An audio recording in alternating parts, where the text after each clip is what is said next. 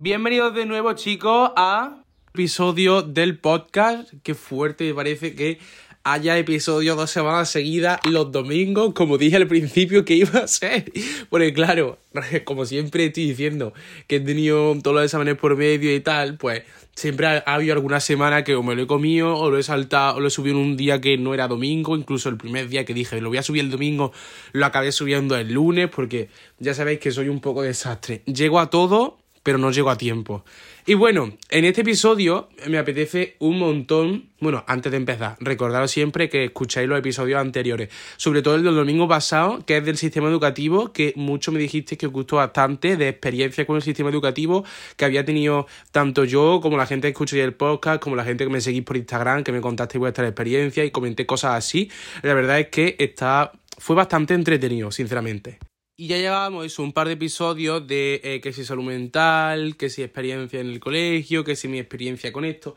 Entonces me apetecía volver a tocar un poco el tema de redes sociales. Y yo he preguntado por Instagram, o sea, he pedido que me dejéis dudas eh, que tengáis sobre redes sociales. La cosa es que, eh, sobre todo el mundo de las redes sociales, el mundillo de los influencers, el mundillo de TikTok, Instagram, YouTube, la gente tiene como muchas ideas que no son reales. Hay cosas que sí son ciertas, hay cosas que no son ciertas, hay cosas que pues, hay una escala de grises que sí, pero no. Hay muchísimos tabúes, hay muchísimas cosas que desmentir. Y mucha gente pues no las cuenta o porque cree que no es interesante o porque cree que el público en general no debería saberlo o que cree que no es necesario. Pero yo sí que veo que esta gente que tiene todas esas dudas pues no pasa nada por aclararla y no pasa nada por hablar de ello ni creo que vaya a cambiar absolutamente nada. Que si cambia algo pues bueno, eso ya no sería culpa mía, eso ya sería cosa del destino, ojo. Entonces os pregunté eso por Instagram que me dijeseis todas las dudas que tuvieseis acerca del tema. La verdad es que no han salido muchas, pero las que han salido eh, son interesantes a la par de que sí me las esperaba porque es, bueno, lo típico y lo vais a estar escuchando ahora. Pero, oye, me parece que es un tema eh, del que mola hablar y pues vengo a contestaros a todo eso. No vamos a ir en orden, o sea, no hay un orden de, por ejemplo, el tópico del dinero. Mm, cuando vayamos a hablar del dinero dentro de la línea argumental del podcast, que ya os digo que no existe, y por el mero hecho de no existir, no vamos a hablar en un apartado del dinero eh, o en otro apartado de esto, sino que voy a ir contestándolas conforme vayan saliendo, ¿vale? Porque ya os digo, no tiene mucha línea argumental esto, es simplemente contestar a todas las dudas, contestar y comentarlas. Y yo que os cuente cosas que no sabéis, cosas así curiosas que hasta ahora nadie os había dicho y que pues os pueden aclarar la mente un poco, ¿vale? Vale, la primera duda es si lo tenemos todo preparado cuando vamos a grabar o los vídeos son improvisados. Te digo que, bueno, tanto en este tema como en todo, va a haber una visión muy dualista. ¿Qué quiere decir? Que va a haber mucho depende, mucho tal vez, mucho mm, en función de la persona, porque cada persona tiene las cosas igual, al igual que en cualquier otro trabajo, que ya os digo, a mí esto del mundo de redes no me gusta llamarlo trabajo, ahora mismo me estaríais viendo, si me estuvieseis delante, estaríais viendo que cuando digo trabajo hago así las comillas con los dedos, porque no me gusta llamarlo trabajo, aunque haya gente que considere que sí lo es, bueno, ese es otro tema, pero mm, cada uno tiene su forma de hacer las cosas, entonces siempre a veces mucho depende, y sobre todo dos puntos de vista distintos.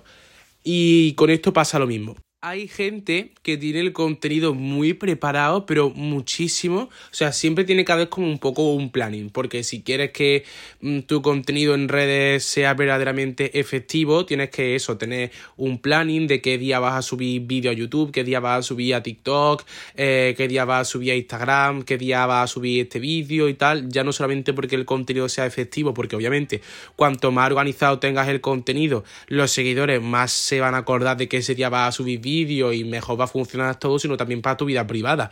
Mm, hay gente que, bueno, también hablaremos de eso, mm, hay gente que en su vida privada, que es influencer, luego no hace nada, porque ni trabaja por otro lado, ni estudia, que no lo critico que eso ya es dentro de la libertad de cada uno, que cada uno haga lo que le dé la gana. Pero que sí que es verdad que tienen muchísimo más tiempo libre. ¿Y a dónde quería llegar con esto? Espérate.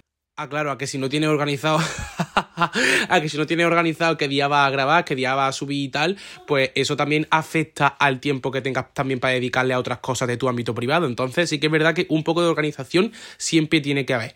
Pero dentro de esa organización ya es distinto a que tú te hagas un guion del contenido, a que pienses la idea con más tiempo y tal. Yo, por ejemplo, mira, yo funciono de la siguiente manera. Eh, los vídeos de TikTok son absolutamente improvisados. O sea, yo pienso en un tópico o en un meme o en algo que me haya pasado o en alguna anécdota, algo así de lo que pueda sacar un vídeo de comedia, un vídeo de humor, un vídeo de lo que sea y a raíz de ahí ya tiro yo con imaginación. O sea que no tengo ningún tipo de guion de venga, en este momento voy a decir esta frase, luego voy a enganchar con esta frase, luego con otra, que va, que va. Yo tiro muchísimo de improvisación, pero luego sí que hay gente que lo tiene muy estudiado, hay gente que lo tiene escrito, por ejemplo, eh, conocí a, Pablo G. Show hace como dos años y... Eh, no hacemos el mismo contenido, o sea, bueno, es humor, es comedia, pero los vídeos que hago yo son totalmente distintos a los suyos. Es un grande, es un tío magnífico en lo que hace y es algo aunque sea parecido, no, llega a ser parecido, pero bueno, de eso de que humor es comedia y tal, él sí que se organiza todo, él sí que lo tiene todo pensado, él sí que lo tiene todo esquematizado, mm, todo escrito, entonces yo hablé con él y dije, tío, ¿cómo puede? En plan, choca la forma de cada uno que tiene de hacer las cosas.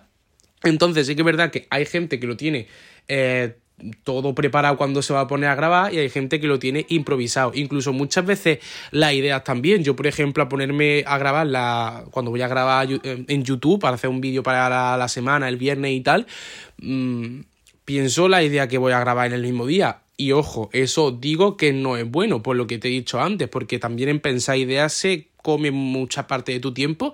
Yo diría que incluso se agota más tiempo pensando ideas, haciendo lo que es un brainstorming, de apuntando, venga, pues voy a grabar esto y a grabar lo otro.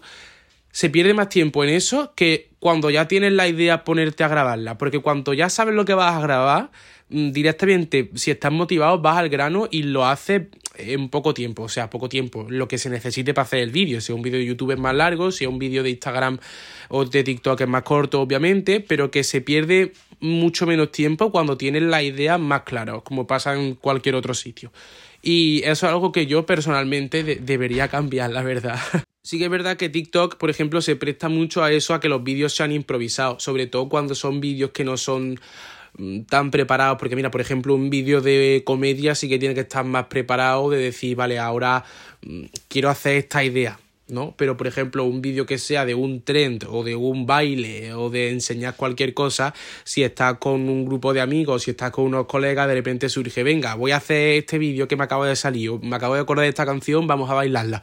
Eso sí que puede ser un poco más improvisado y no porque tenga menos preparación, que bueno, sí, también tiene menos preparación, sino porque el tipo de contenido en sí se presta a que surja de esa forma más espontánea, ¿sabes? La siguiente pregunta, eh, y que siempre, o sea, de verdad, siempre me he preguntado que cómo la gente no se de verdad cuestiona estas cosas. Porque mm, hay como mucha idea, como un conocimiento infundamentado que se ha generalizado de una forma tremenda, en plan, pues los influencers ganan dinero por esto, esto y lo otro, sin de verdad cuestionarse, en plan, ¿Ganarán dinero por lo que estoy diciendo o ganarán dinero por otra cosa que no me estoy cuestionando? Esta pregunta dice que cómo se empieza a colaborar. Esta persona sabe cómo se gana el dinero en redes sociales. No hay gente que, por ejemplo, te dice, ah, te pagan por hacer vídeos. No, por hacer vídeos, pista, no paga nadie. Puede ganar dinero con vídeos, pero que sean vídeos obviamente de colaboraciones o que sean vídeos en una aplicación monetizada como es YouTube, por ejemplo.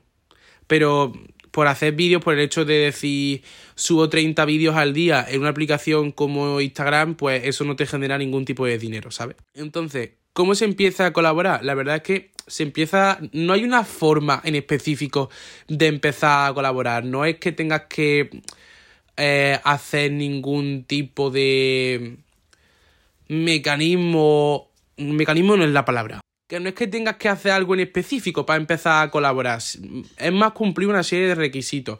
Eh, las marcas, o sea, se colabora con marcas, obviamente, con marcas comerciales, firmas y tal. Y se van a empezar a colaborar porque se fijan en ti, básicamente. O sea, la mayor cantidad de colaboraciones que se hacen es porque la marca va al influencer y no el influencer va a la marca, ¿sabes? No viceversa y se empiezan a fijar en ti cuando ven que tienes relevancia, eh, cuando mm, empiezas a ganar bastantes seguidores o cuando tus vídeos comienzan a tener bastantes visitas o muchas veces también es porque el personal de la marca te conoce porque también es seguidor tuyo, le gusta tu contenido y cree que podría encajar dentro de la campaña que van a llevar a cabo o bien porque este es un momento de repercusión social como por ejemplo ahora lo de la isla de las tentaciones, no sé si os fijáis en sus perfiles, que siempre, siempre, siempre, siempre después de la isla tienen muchísimas colaboraciones y tienen muchísimas campañas. Pues, ¿Por, qué? Porque obviamente mm, en ese momento su imagen, su perfil está en auge y a la marca le va a interesar poner un anuncio, poner una campaña en sus cuentas, en sus perfiles. Son cosas así, ¿no? Eh, luego también ya por, por reputación barra prestigio, o sea, pensar en una persona, mira, por ejemplo, Mónica, eh, Monis Murphy en TikTok, en Instagram, que me encanta, la quiero, la amo, la adoro, soy súper fan, es la mejor de España. Esta chica lleva como, yo qué sé, cinco años en redes sociales haciendo un contenido de la hostia, un contenido que es brutal, sin tener ningún tipo de polémica, siendo mm, auténtica a sus seguidores, o sea que tiene una muy buena imagen.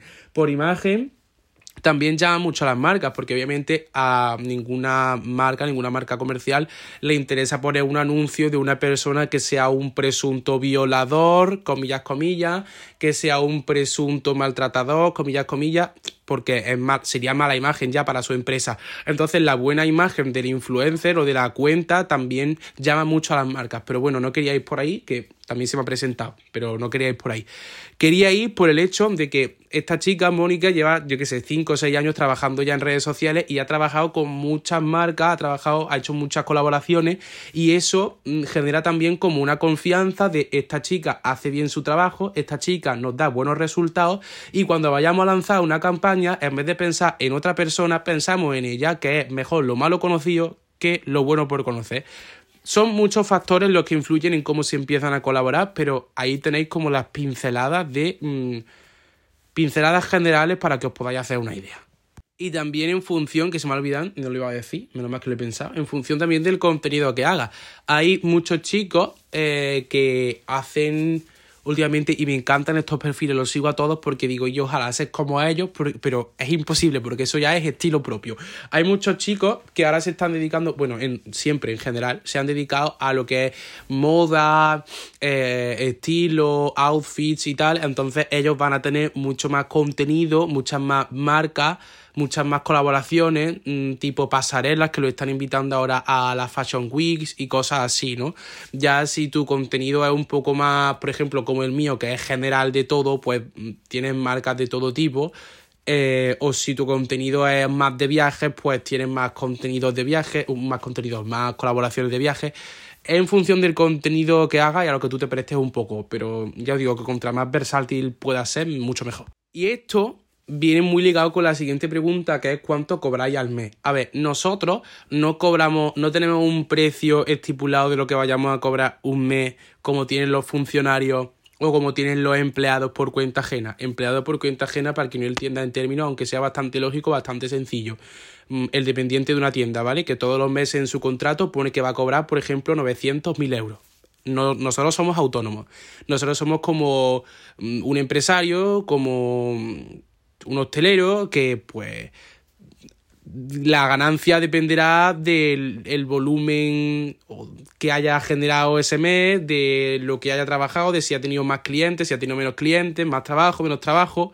Entonces, que nosotros no tenemos ningún contrato, ni tenemos ninguna regulación, ni tenemos nada que nos asegure a final de mes una cantidad de que, vale, todos los finales de mes para tener este dinero. No. Si yo este mes he tenido 20 campañas, cobraré 20 veces más. Si este mes he tenido 5 campañas, pues cobraré por 5, ¿sabes? Una persona en redes sociales que tenga muchos seguidores podrá cobrar mm, en un mes 20.000 euros y al mes siguiente, porque la cosa ha estado mucho más floja, véase por ejemplo enero, que todas las marcas cierran, cobrará, de haber pasado de cobrar 20.000, cobrará 5.000, por poner un ejemplo. Sí que es verdad que hay ciertas plataformas que te aseguran aseguran entre comillas, porque también va en función de la visita, en función de la repercusión que tenga, un dinero más o menos fijo todos los meses, como por ejemplo puede ser YouTube, que YouTube si tiene ya una cierta cantidad de seguidores y una cierta cantidad de visitas que más o menos se establece, o sea, se mantienen fijas durante un tiempo, pues por ejemplo, todos los meses tú ves que un mes te llegan 3.000 euros, un mes te llegan 3.100, un mes te llegan 2.900 Mm, más o menos. Entonces, pues ves que de esa forma el sueldo de 2.900, 3.000, 3.100, más o menos todos los meses lo vas a tener. Que luego puede llegar el momento en el que mm, a tu audiencia ya no le guste lo que sube, deje de tener visitas y esos 3.000 se convierten en 300 para que veáis que no es fijo, pero más o menos esas cosas sí que son un poco más estables. Pero por ejemplo, una persona que genere dinero de Instagram es lo que he dicho, un mes puede ganar 20.000, al día siguiente 5.000, al día siguiente, quiero decir, al mes siguiente 5.000, al mes siguiente 200, al mes siguiente 40.000, en función de la repercusión que vaya teniendo, las campañas que vaya teniendo y tal. Oye, que estoy hablando aquí de 20.000 euros, de 40.000 euros, pero que eso es muy difícil que alguien lo gane, ¿eh? O sea que poca es la gente que al mes gana ese dinero que eso también es un tabú de, ay, los influencers ganan mucho dinero. Y creo que esa pregunta está por ahí, pero si no está por ahí, voy a aprovechar y la voy a contestar ahora ganan mucho dinero todos los que unan los requisitos que os he contado básicamente en los dos apartados anteriores.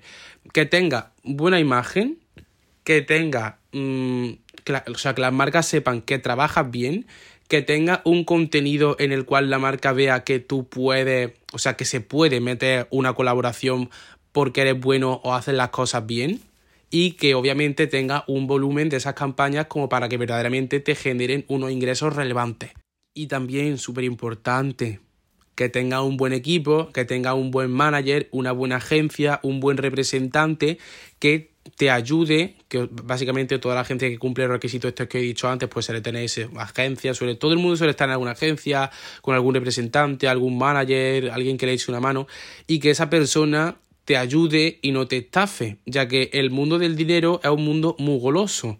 Y toda esta gente, porque veréis cómo se paga. La gente que tiene agencia, que tiene representante, eh, la marca decide, venga, voy a lanzar la campaña de los donetes rosas.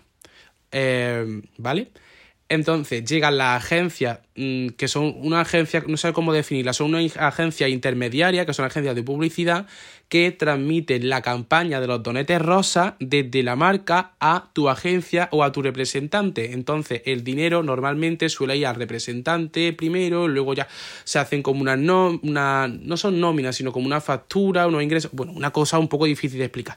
Pero bueno, lo típico que se ha escuchado siempre en el mundo este del espectáculo, del cine, de los influencers, de famoseo y tal, que los representantes se suelen quedar con el dinero. Mm, no, se suelen a ver, se suelen sería como que catalogar de ladrón a en general la mayoría de la población. No es así.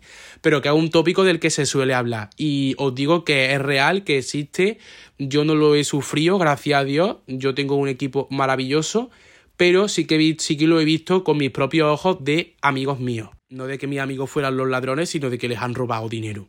Y en este mundo hay gente muy joven, hay gente muy cabra loca, hay gente muy poco madura, hay gente que ya no es que no sea madura, sino que no entiende del tema y no se da cuenta de que le están quitando el dinero o que le, están haciendo pagar más de lo que realmente tenían que pagar o le están poniendo unos intereses astronómicos y pues de esta forma le quitan el dinero. Entonces, de nada sirve que una reúna los requisitos para que las marcas te llamen, tengas eso, suficientes campañas como para ganar verdadero dinero y tal, que es algo muy difícil de conseguir, si luego va a venir un a ver, una persona que roba dinero, pues es un ladrón. Si luego va a venir un ladrón a quitarte todo el dinero. O sea, no todo el dinero, pero sí una parte bastante significante. Entonces ya os digo que muy poca gente es la que verdaderamente consigue hacer volumen y dinero eh, con redes sociales. Aunque tú te metas en el perfil de esa persona y tenga casi un millón de seguidores y 100.000 euros Uy, 100.000 euros. Eh, 100.000 me gustas por foto.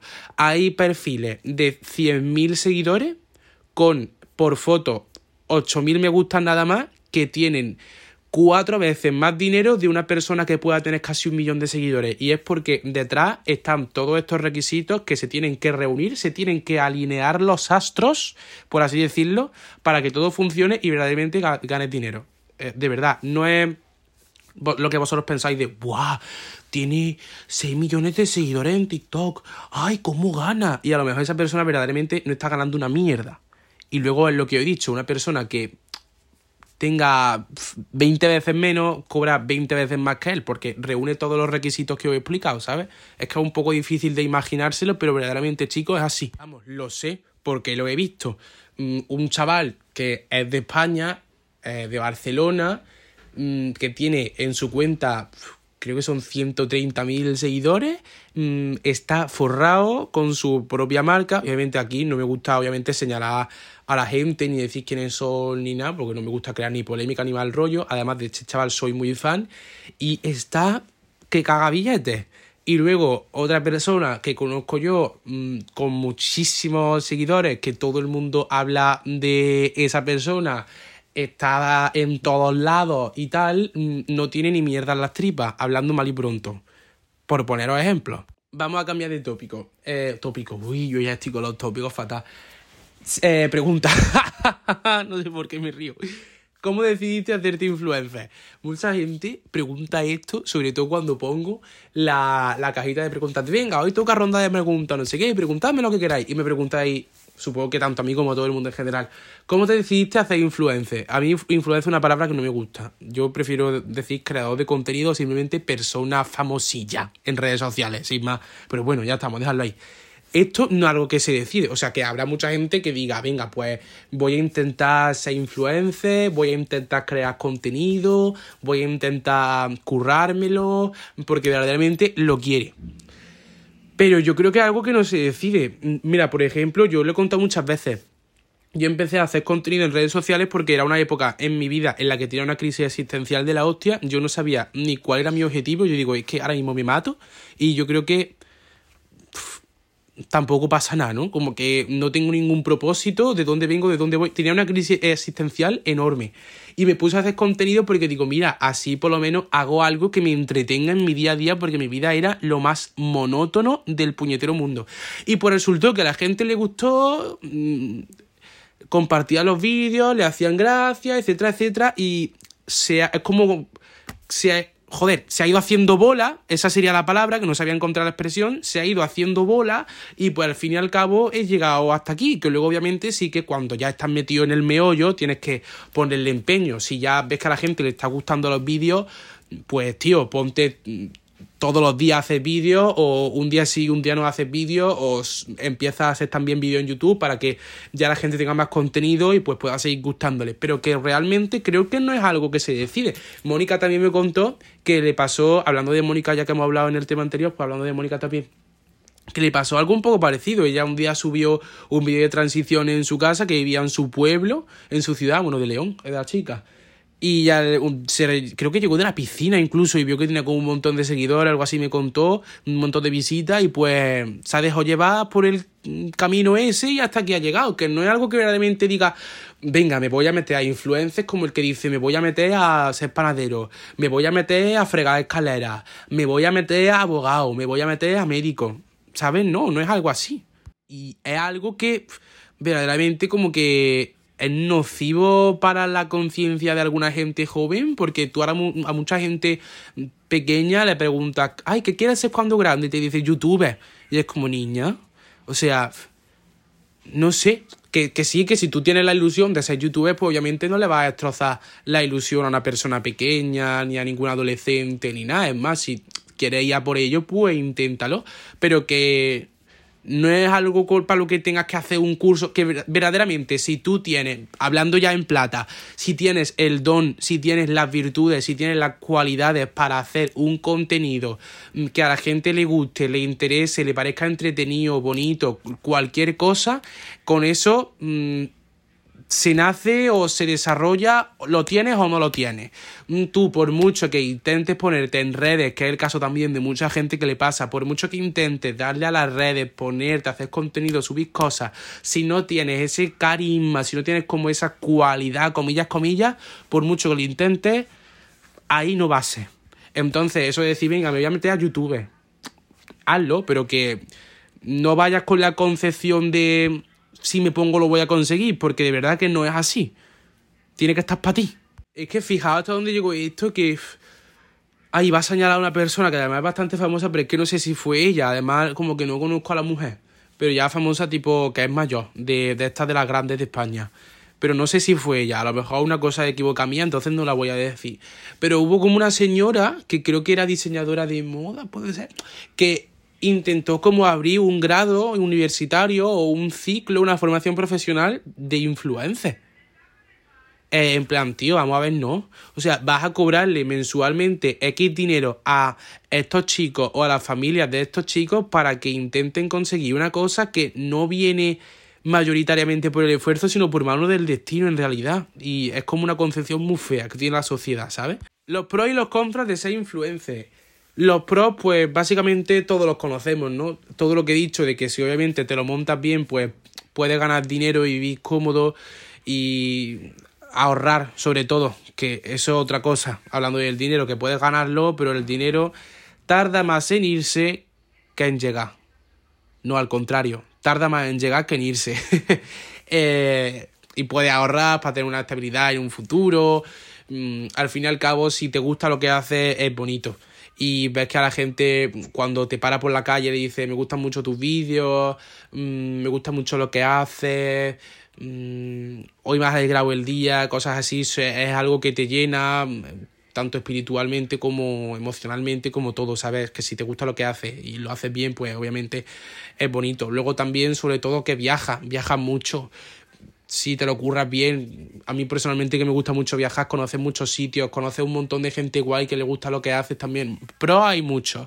Y contras también hay muchísimos que pues que desde que descubran dónde vives y estén tocándote la puerta día sí día también, hasta que por la calle la gente se crea con más derecho del que tiene a tocarte o a insultarte o a meterse contigo o a que estés comiendo tranquilamente en un restaurante y entren para decirte que por favor dejes de comer y te hagas con ellos una foto hasta que estés mm, tranquilamente de vacaciones con tu familia y aparezcan 20 personas en masa y tu familia se sienta incómoda porque no puede estar tranquila. Muchísimas cosas así. O sea, es como un poco una balanza. Ya tú ves que pesa más, ves que pesa menos. Pero mm, verdaderamente yo creo que tienen más pros que contras en realidad. Luego un pro muy un contra muy fuerte que tiene o con mucho peso, esto, sobre todo la salud mental. Yo creo que es algo que consume el tema de la salud mental muchísimo y si no la consume, la trastoca a niveles insospechados. Pero no hacéis una idea. El tema de tengo que dar la talla, tengo que crear contenido todos los días, tengo que estar mm, presente, tengo que ser cercano, tengo que ser esto, tengo que ser lo otro, tal día tengo que subir esta marca, tal día tengo que irme de viaje a tal sitio, compaginar todo eso con tus estudios, con tu carrera, con tu vida social, con tu familia, con los recados que tengas que hacer mm, tuyos personales, te consumen tiene que estar muy fuerte de mente e incluso hay casos de eh, influencers que se han suicidado, han tenido que acabar en terapia y cosas así, al igual que cualquier trabajo duro, ¿no? Que bueno, todos los trabajos son duros en realidad, pero que para trabajar en cualquier cosa tienes que um, tener la mollera muy, muy dura para estar estable y mantenerte firme. La siguiente pregunta es tan sencilla como... Eh, a ver, es tan sencillo como parece pregunta entre signos de interrogación y creo que con lo que acabo de contestar justo ahora te contesto. Ahí ya tú decides si te parece sencillo o si no te parece sencillo. Otra de las preguntas que la gente no sabe y entiendo que no lo sepáis por lo siguiente. Es mm, que si TikTok paga lo suficiente como para vivir de ello, que si se gana dinero con TikTok y podréis pensarlo a raíz de que, bueno, creo que todo el mundo lo sabe, porque todo el mundo que reuniera como creo que 10.000 seguidores o no hacía falta reunir ni siquiera 10.000 seguidores, lo podría activar como una monetización, como lo que hay en YouTube, que por visita te pagan. Y esto lo voy a explicar, porque tiene su cosa, tiene su trampa. En YouTube eh, te pagan obviamente eso por visita, ya si estás además en un partner, seguro que se llamaba, algo así, como que tenías unas condiciones de unos intereses con el dinero y tal. Además, YouTube tiene un fondo ilimitado de dinero. Y esta es la principal diferencia de por qué con TikTok no se gana tanto. Porque TikTok tiene un fondo limitado. Lo otro era limitado, esto es limitado. TikTok, el fondo inicial que pusieron, que creo que empezaron a monetizar TikTok en 2020 o algo así, cuando en YouTube obviamente de hace muchísimos años, en YouTube metieron un fondo a nivel creo que europeo, fue de 300 millones de euros y esos 300 millones de euros hay que repartirlo entre todas las cuentas de TikTok que tengan la monetización activada en Europa. Entonces eh, hay que racionar porque si no se nos va a acabar el dinero en dos días, Julio. Por tanto, la monetización era muy baja, casi insignificante, no se llegaba a cobrar, obviamente si eres Rivers, mm, que tiene un millón de visitas por vídeo y sube 10 mm, vídeos al día, tiene 10 millones de visitas al día, o si eres Charlie D'Amelio, que tiene, pues yo que sé, hija ya, la que te voy a decir, obviamente vas a sacarle un provecho bastante, bastante, bastante, bastante gracioso.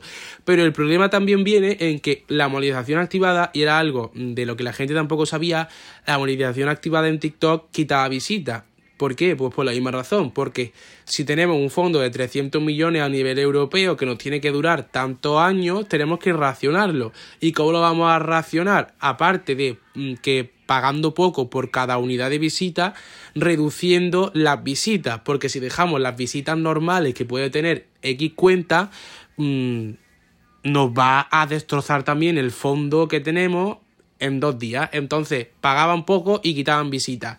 ¿Con TikTok se gana dinero? No. Con TikTok no se gana dinero. No, no te vas a hacer rico con TikTok, no vas a poder mantenerte con TikTok. Ya te digo, si eres una cuenta mm, astronómica, sí.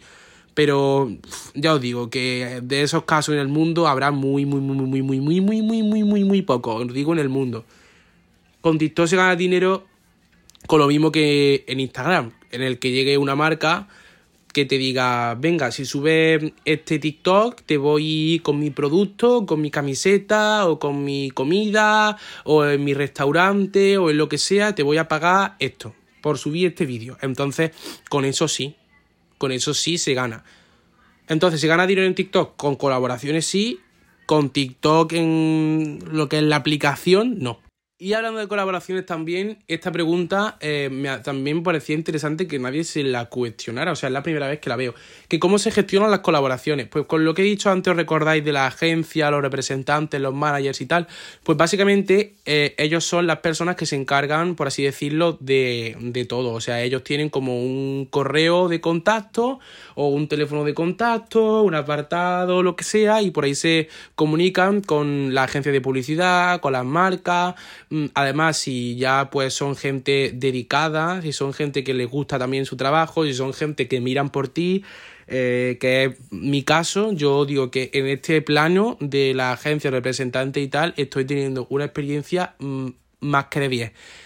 Sé que hay gente que no, pero bueno, eh, en mi caso, pues te ponen una agenda de tal día tienes que subir esto, Fabio, acuérdate, mm, te aviso por si no se te olvide un par de días de antes, venga, cómo va, cómo lo estás haciendo, recuerda que tienes que hacer esto, mm, si no estás cómodo con algo, yo voy a hablar con la marca para intentar cambiarlo. Ellos son los que se encargan de toda esa parte. Obviamente tú puedes decidir, yo, por ejemplo, imagínate la marca te dice, mm, el día 25 tienes que subir la foto y tú el día 25 pues tienes una operación porque te ha salido un bulto en el culo y tienes que ir a operarte. Pues obviamente tú hablas con tu equipo y te lo intentan cambiar.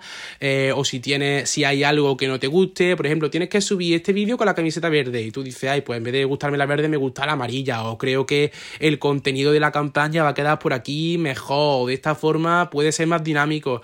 Entonces, todos ellos se encargan de hablar con la marca e intentar cambiarlo todo. Si son gente a la que le gusta lo que están haciendo, porque a todo el mundo, ya sea panadero, ya sea friega platos, mm, ya sea mm, médico, dentista, mm, a todo el mundo le tiene que gustar su trabajo para poder hacerlo bien. Si no te gusta tu, si no te gusta tu trabajo, creo que no, no va a poder hacerlo bien en tu vida. Entonces, si estos representantes, manager y tal, son gente a la que le gusta su trabajo, van a ayudarte en todo ese tipo de cosas. También os digo, conozco el caso contrario. Me estoy ahogando porque estoy hablando súper rápido. Conozco casos de estos de manager, los que solo quieren quedarse con el dinero, mmm, todas las campañas posibles y no ayudan a los chicos. Yo he visto gente que una marca le estaba haciendo muchísimo presión a una persona, un contenido de mierda que no iba a funcionar en unos días en los que además ese chico no podía hacer el contenido y tal, y el representante jamás sacó la cara por esa persona y se tuvo que comer todas las malas decisiones con patatas. Así que por eso hablaba al principio del podcast de depende del punto de vista de la persona y tal, ¿recordáis? Pues estas son las cosas, siempre hay una doble visión de todo. Y el tema impuestos, el tema cómo cotizamos, pues como autónomo. Hoy se me ha ido un momento esto de aquí. Obviamente, como autónomo, nosotros tenemos que pagar eh, la cuota de autónomo. Eh, y luego también los trimestrales, exactamente buscáis en Google cómo cotiza un autónomo, cómo paga impuestos un autónomo, cuáles son los tramos del IRPF. Y exactamente es así porque somos autónomos. Una pregunta que me parece muy curiosa también y que nadie, o sea, sí que se la pregunta más gente y tal, pero bueno, que si todo es así cuando se apaga la cámara. Mira, yo he dejado de juntarme con influencers, con TikTok y tal, porque me parece realmente bastante triste. O sea, sí que tengo mis amigos tipo Ave, Siete, Mónica, Guillem y tal, pero no tengo como ese interés de seguir conociendo a más gente porque realmente vas a una fiesta de influencia y todo el mundo como que está como que cuando hablan por redes sociales, hablan a la hora de hacer contenido, de crear contenido juntos, a la hora de hablar por a distancia y tal, todo súper guay, luego llegas a conocer a la persona y como que no muestra interés en conocerte, como que no muestra interés en ser tu amigo, como que solo mostraba interés por el contenido, mmm, o a distancia cuando hablabais por Instagram, para quedar bien, colegueo, jiji, jaja, ay, qué historia más graciosa, voy a contestártela pero luego llegas a una fiesta de esta o a una reunión de esta y es como todo el mundo está con su móvil, todo el mundo está a lo suyo, no te están prestando verdaderamente atención. Es como muy triste, de verdad. Entonces hay gente que sí que merece la pena, hay muchísima gente buena, de verdad yo he tenido mejores experiencias, o sea, he tenido más buenas experiencias que malas experiencias, tengo que ser sincero, pero sí que es verdad que todo esto lo he escuchado y también lo he visto y es como, esto es muy triste. Y ya la última cuestión que me ha hecho mucha gracia cuando la he leído y la he cogido por eso, dice, me imagino que tendréis vuestras propias orgías para no mezclaros con la plebe. A ver, yo nunca he participado en una, sé que, sé que la... A ver, no que haya orgía, no que haya orgía, pero sí que he visto vídeos de gente que hace cosas muy raras la verdad, pero bueno, lo voy a, lo voy a dejar ahí porque esto ya sé que meterme en la intimidad de los demás. Yo no. Yo soy una persona casta, pura, que no va a este tipo de cosas porque no le gustan ni me llama la atención. Pero sí que es verdad que hay cosas muy raras. Y por cosas muy raras, ya vosotros os imagináis lo que os queráis imaginar. Hasta aquí el podcast, chavales. Espero que os haya gustado. Eh, os animo a que escuchéis el resto de capítulos, de episodios y nos vemos el próximo domingo. Hasta luego.